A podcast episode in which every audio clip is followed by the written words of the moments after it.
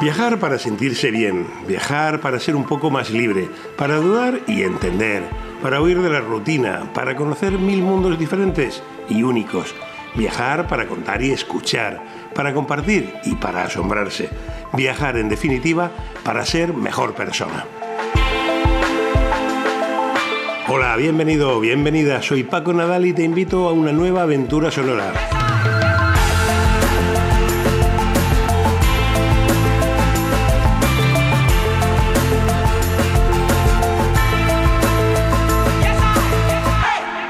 sitios que ver con Paco Nadal. Bienvenido, bienvenida a un nuevo podcast.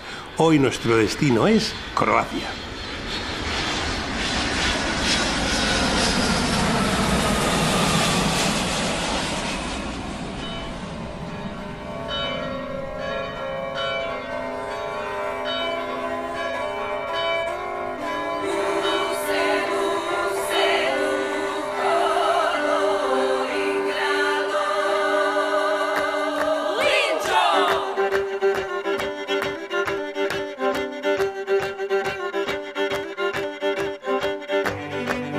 Croacia es ante todo un país mediterráneo. El Adriático baña sus casi 6.000 kilómetros de costa y la cultura, el paisaje, la gastronomía, la historia y el estilo de vida de casi todo el país está íntimamente ligado, están íntimamente ligados con ese mar Mediterráneo. Por eso siempre que he visitado Croacia me he sentido un poco como en casa, en esa gran casa común que es el mar Mediterráneo. Tiene un millar de islas bañadas por aguas de color esmeralda, un gran legado histórico unido a las antiguas repúblicas marítimas italianas, una exquisita gastronomía y mejores vinos. Croacia es uno de los principales destinos turísticos de sol y playa de Europa, un gran competidor en este terreno con España, por cierto, y pese a su lejanía, anda aún sacudiéndose el estigma, su lejanía en el tiempo me refiero, aún anda sacudiéndose el estigma de aquella guerra la guerra de los Balcanes, que marcó hace poco más de dos décadas a toda una generación de europeos. Si miras en un mapa, Croacia tiene forma de boomerang entre las orillas del mar Adriático y los Balcanes occidentales, y comparte frontera con Bosnia-Herzegovina, Eslovenia, Hungría, Serbia y Montenegro.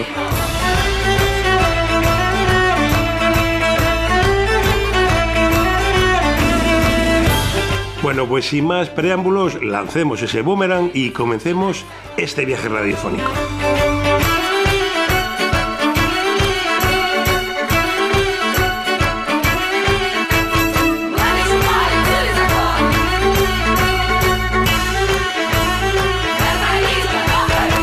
Mil sitios que ver.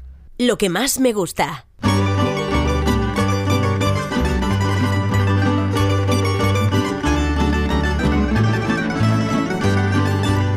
De Croacia me gustan muchísimas cosas. Ya os he dicho que me encanta ese estilo de vida mediterráneo.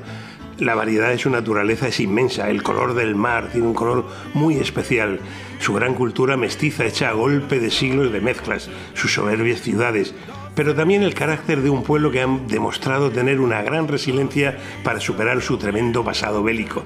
Y me encanta que todo se llena en cuanto sale un rayito de sol, porque a los croatas les encanta socializar al aire libre.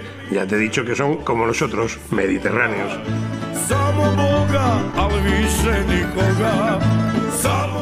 Lo que menos me gusta. Ya sabes que lo que menos me suele gustar son las aglomeraciones propias de la temporada alta. Y de eso en la costa croata, por desgracia, saben mucho en verano, claro.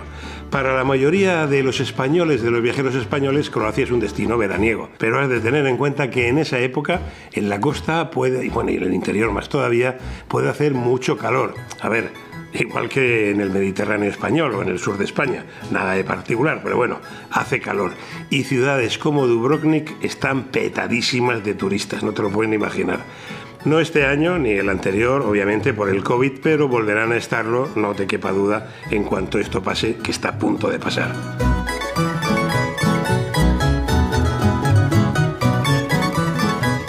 Quizás también hay todavía algunas zonas descuidadas y queda mucho por rehabilitar de aquella guerra, aunque hayan pasado más de 20 años. Y hay que tener cuidado si te mueves en coche. Eh, Croacia tiene una tortuosa y mala red de carreteras, aunque ya se han hecho algunas autopistas, sobre todo una por la costa, las carreteras suelen ser todavía eh, sinuosas, estrechas. Si a eso le sumas que tiene una orografía muy compleja, pues no esperes moverte con rapidez entre las diferentes regiones. Pero bueno, viajamos sin prisas, ¿no? La mejor época. ¿Cuándo ir?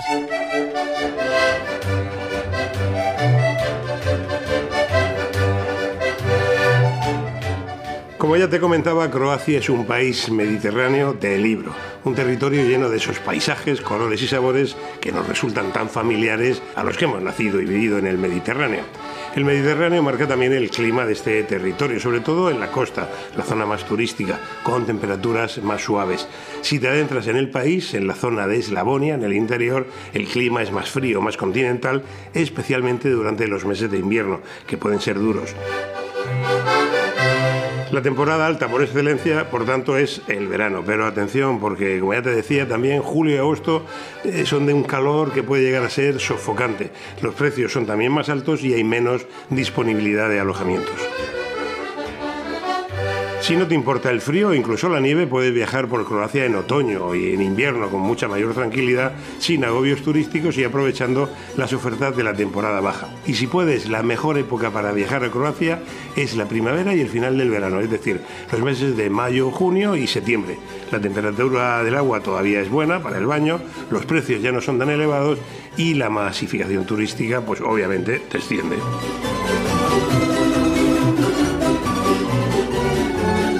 Cómo ir. Croacia es un país europeo cercano que puede visitar sin ninguna complicación y pertenece a la Unión Europea. En avión está a tres horas y media de España. Con la pandemia se han trastocado mucho las conexiones, las líneas aéreas y se han cancelado muchas.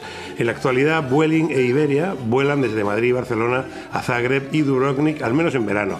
Ryanair tenía muchas conexiones, varias conexiones desde diversos aeropuertos de España con Croacia. Este año con la pandemia se han suspendido, se han visto muy afectadas. Sin embargo, han mantenido durante el invierno dos vuelos semanales entre Málaga y Zagreb. Pero en fin, todo esto puede cambiar mucho, espero que para mejor. Así que mi consejo, mejor consejo para si, vas pensando en ir al final de este año 2021 o para 2022 es que consultes en ese momento qué conexiones hay.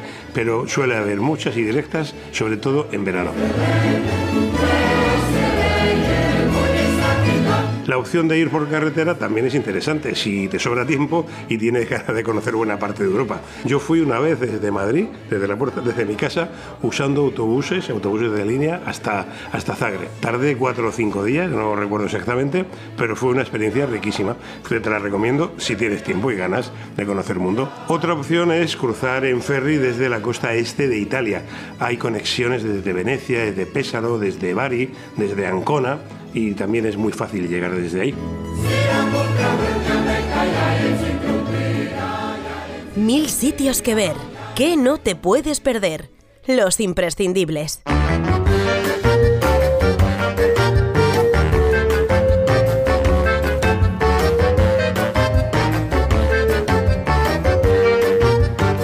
Croacia tiene mucho que ver, pero sin duda el primer imprescindible sería la ciudad de Dubrovnik, el icono de este país, el icono turístico y cultural. Dubrovnik es una ciudad sencillamente deliciosa, es que mm, su fama mm, es cierta. Necesitaría pues casi un podcast para retratarla y aunque es cierto que ese encanto se rompe en parte cuando en verano está atiborrada de turistas, eh, como puede ser Venecia, pues es sin duda una visita obligada si vas a Croacia. Tienes que ver sí o sí Dubrovnik. Los adictos a la serie la reconocerán en las intrigas de Juego de Tronos como la capital de los siete reinos, desembarco del rey. Dubrovnik está prácticamente en el extremo sur del país y es un palco magnífico para mirar la costa dálmata, que se ve espléndida desde sus murallas. Es una de las ciudades más bonitas que he visitado y encima la gente es amigable, encantadora, una ciudad muy deliciosa para dedicarle un par de días. Una ciudad patrimonio de la humanidad desde 1979 y que tuvo que ser bastante restaurada tras la guerra de los Balcanes porque sufrió un asedio tremendo y se destruyó bastante, bastante de la, de la ciudad antigua. sus magníficas murallas que se conservan y cierran completamente el perímetro de la ciudad vieja, sus calles peatonales, sus torres y bastiones, sus monasterios, palacios, su catedral, que dice la leyenda fue construida por Ricardo o mandada a construir por Ricardo Corazón de León, invitan a imaginar un pasado muy próspero, el que tuvo como una de las, uno de los puertos del comercio más importante en el Mediterráneo. Tienes que disfrutar de sus terrazas, deambular por la famosa calle Stradum, subir en el funicular hasta el monte Srid, que verás que se escribe de una manera muy rara, S-R-D-J, sin vocales, y disfrutar de allí del, paisaje. Y por supuesto, no te pierdas la noche. La noche es especial, primero porque tiene cierto ambiente, pero es que ese además es cuando menos turistas hay. La inmensa mayoría de los turistas llegan en cruceros para una visita de día o pernoctan fuera de la ciudad en hoteles de playa. Así que Dubrovnik por la noche adquiere una nueva dimensión.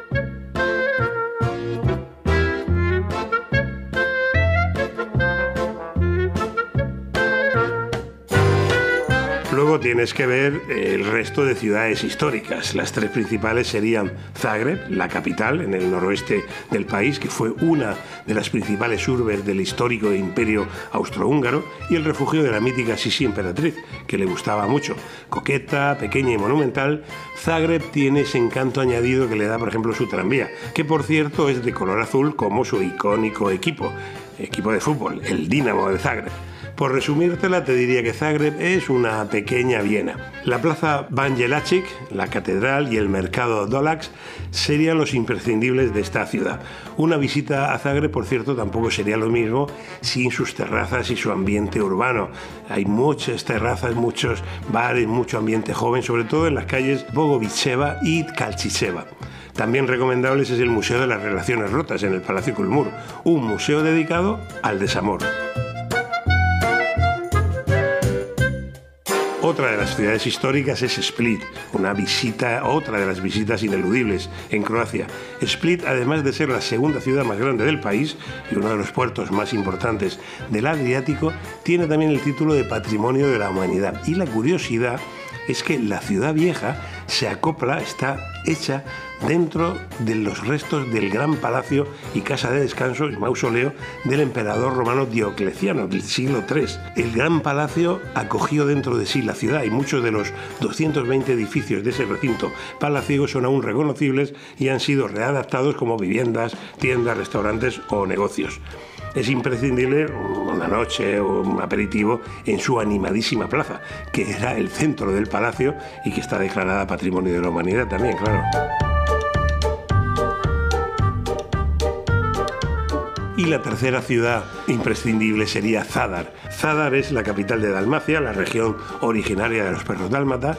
No es tan turística como las otras dos, pero mm, prácticamente tiene los mismos atractivos en cultura, monumentos y playas.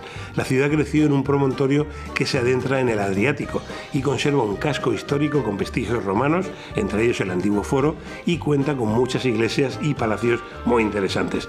También tiene todavía murallas medievales y un precioso paseo marítimo.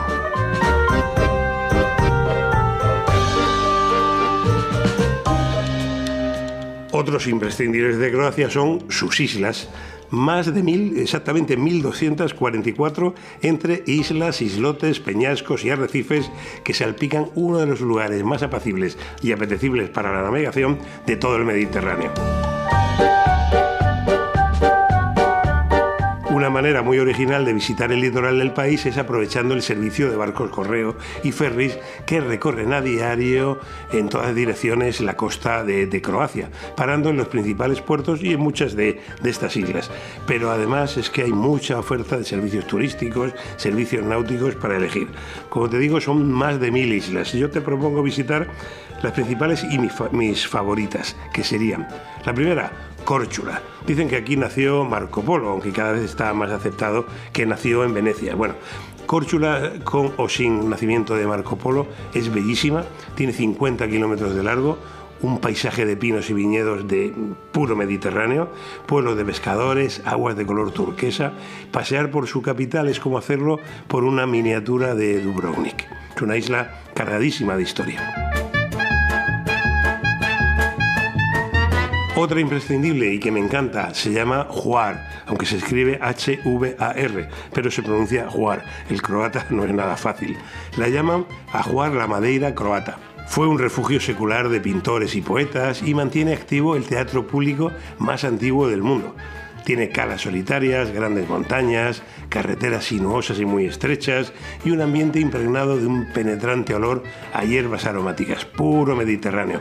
Tanto la capital de la isla, que se llama Juar, como la isla, como Starigrad, la otra ciudad, conservan preciosos cascos históricos. En verano está lleno de, de jóvenes turistas italianos y tiene mucho, mucho ambiente Juar. Otra isla es Pakleni o Tokchi, un pequeño archipiélago, más que una isla es un archipiélago con 20 islotes que están frente a la isla de Juar, desde donde puedes tomar un barco taxi para llegar hasta, hasta ellas.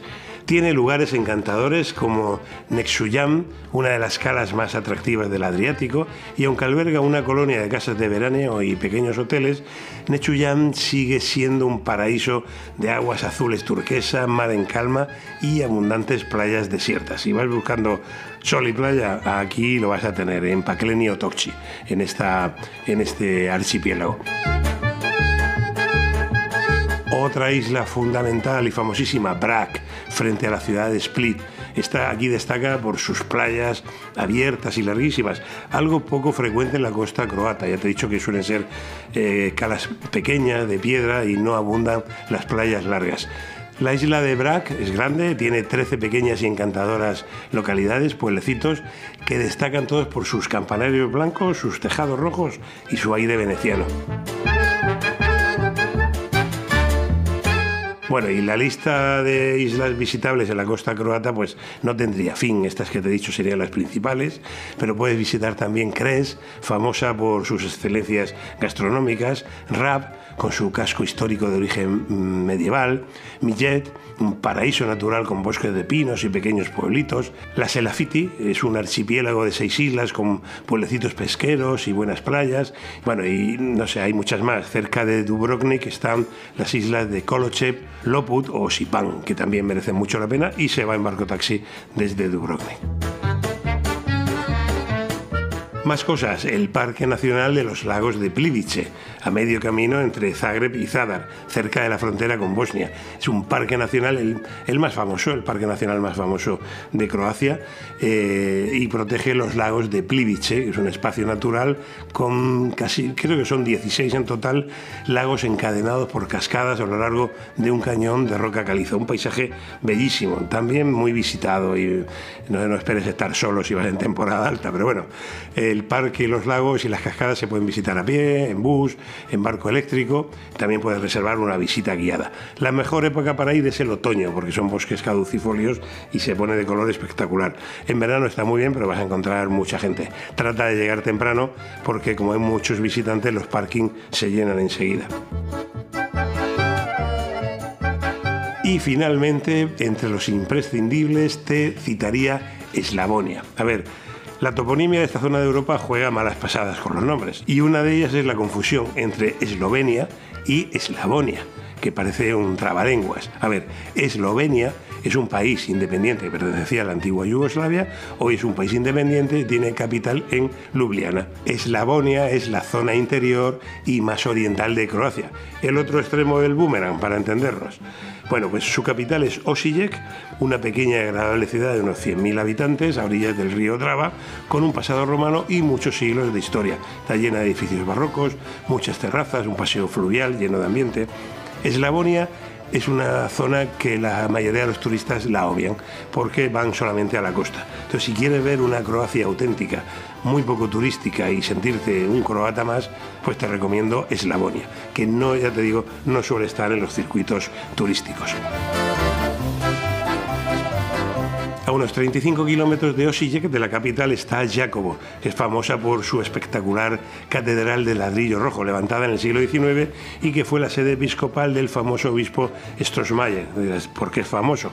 Bueno, Strossmayer fue uno de los padres y de los promotores de la idea nacional yugoslava, de la unión de los pueblos eslavos del sur dentro del imperio austrohúngaro. Por cierto, que allí en Jacobo se celebra cada 5 de julio, si estás por la zona, es un espectáculo, el Festival de Verano de Jacobo En el que hay desfiles de carruajes con miles de personas ataviadas con el traje típico de Eslavonia.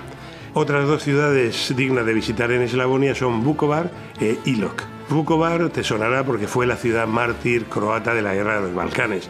En otoño de 1991 sufrió un asedio terrible, murió un montón de gente, fue tremendo aquello. Yo lo recuerdo desde las noticias y me parecía imposible que pudiera existir un asedio como ese en pleno siglo XX en, Europa, a tres horas de vuelo de, de mi casa, ¿no? Como memorial de aquel terrible episodio se han dejado varias casas sin reparar tras los bombardeos y el antiguo hospital se ha reconvertido en un museo sobre los horrores del asedio y en una granja las afueras se ha creado un memorial en recuerdo del personal sanitario y enfermeros asesinados por los serbios cuando tomaron finalmente la ciudad. Ilok, por su parte, es la población croata más oriental, más cerca de Serbia, tiene un casco medieval enriscado en lo alto de un espolón que domina el Danubio y ofrece una vista soberbia sobre el río y los bosques que le rodean. Muy cerca, como te digo, ya está Serbia, enfrente al otro lado del río. Que por cierto, allí muy cerca está también la colina de Baranja, donde un monumento de era soviética recuerda los encarnizados combates que hubo en esa zona entre el ejército rojo y los alemanes durante la Segunda Guerra Mundial.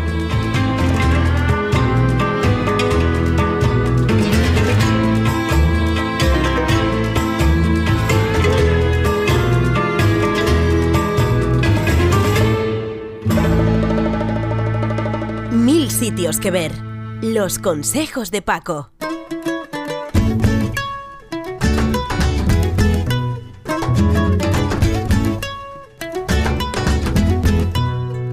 Mi primer consejo es que si quieres visitar el país y no quedarte solo en los núcleos turísticos más típicos y tradicionales, organices bien tu ruta. Yo te recomendaría empezar por la capital, Zagreb, que merece bastante la pena. Y desde allí tienes dos opciones. Una, seguir por la costa en dirección a Zadar, Split, Dubrovnik y las islas del Adriático, que sería lo típico, el viaje tradicional de todos los tours organizados eh, a Croacia. Y la segunda, seguir hacia el interior, la parte más desconocida que te decía, la de Eslavonia y su capital Osijek. Sobre todo si te gusta hacer turismo rural. Aquí en esa zona de Osijek y Eslavonia te recomiendo que te quedes alguna noche en una genuina y deliciosa aldea que se llama Stara Capela y es que sería el Taramundi del turismo rural croata, vamos, para entendernos. Por cierto, a veces la mejor manera y la más rápida de visitar este país, sobre todo las ciudades de la costa, es por mar. Hay muchas líneas regulares de ferries y barcos taxi que unen las ciudades y sus islas. También hay un servicio de barcos correo que recorren a diario de norte a sur y de sur a norte toda la costa del Adriático, parando en los principales puertos y en muchas de las islas. Un viaje diferente y relajante y en el que te puedes ir subiendo y bajando en función de tus intereses. Y por último, otro consejo, si estás en Dubrovnik, puedes hacer una excursión de día muy recomendable y también llena de historia reciente y contemporánea de Europa, que es ir a Mostar y las cascadas de Kravice en Bosnia-Herzegovina. Una oportunidad única de descubrir la historia y naturaleza de este país nacido tras la guerra de los Balcanes y también azotado por aquel terrible conflicto.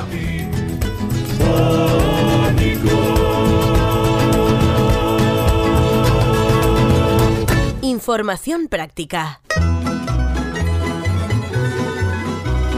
Para entrar a Croacia, si eres ciudadano europeo, solo necesitas llevar el DNI, aunque nunca está de más llevar el pasaporte y que ambos, no lo olvides, estén en vigor. En cuanto a la moneda, Croacia no ha entrado de momento en el euro, sigue usando su moneda nacional, la cuna. Puedes cambiar moneda en muchísimos sitios, en cualquier banco, casas de cambio, oficinas de correo, agencias de viajes, te va a ser muy fácil.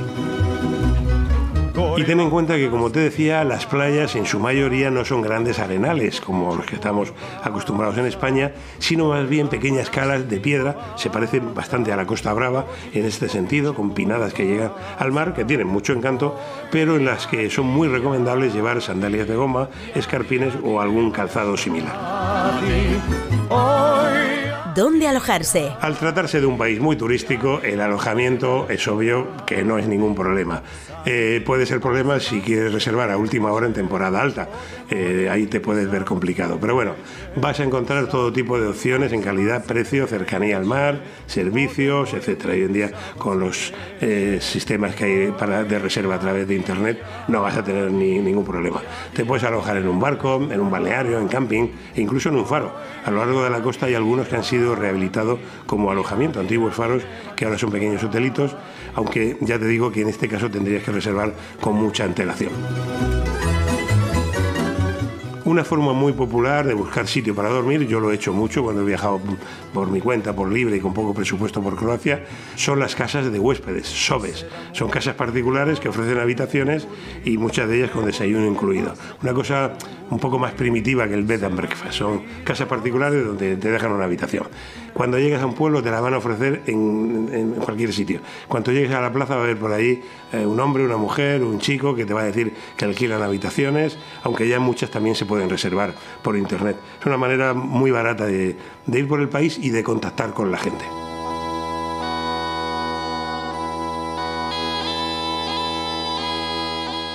¿Dónde comer? La cocina croata es heredera de las culturas del Mediterráneo, pero también de las balcánicas.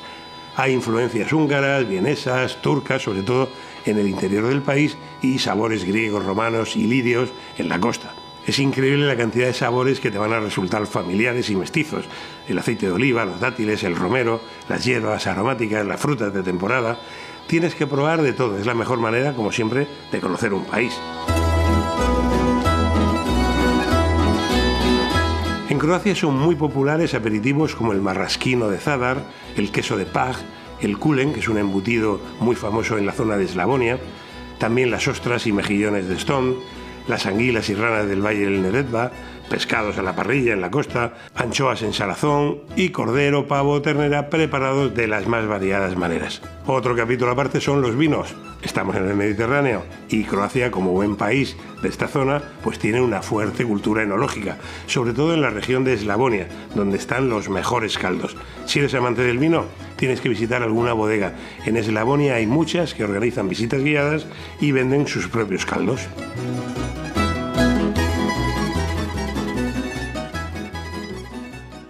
Mil sitios que ver.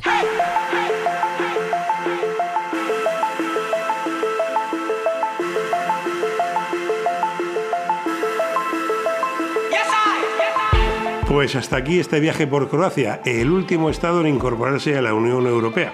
Lo hizo en 2013, 22 años después de declarar su independencia tras la guerra de los Balcanes. Croacia presume de ser el país natal de Marco Polo, aunque en esto hay dudas. También aquí nació Nikola Tesla, el genio de la ciencia, el mago de la ciencia Aquí se inventó la corbata y la pluma estilográfica y de donde proceden los perros dálmatas, también el país de jugadores tan icónicos de baloncesto como Drasen Petrovic, quien no se acuerda de él, Tony Kukoc o Kosic, y de geniales futbolistas como Luka Modric o Ivan Rakitic.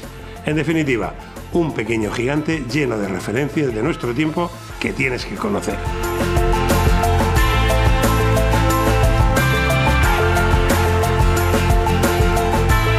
Hasta nuestro próximo destino. Cuídate y no te olvides de viajar y de ser muy feliz.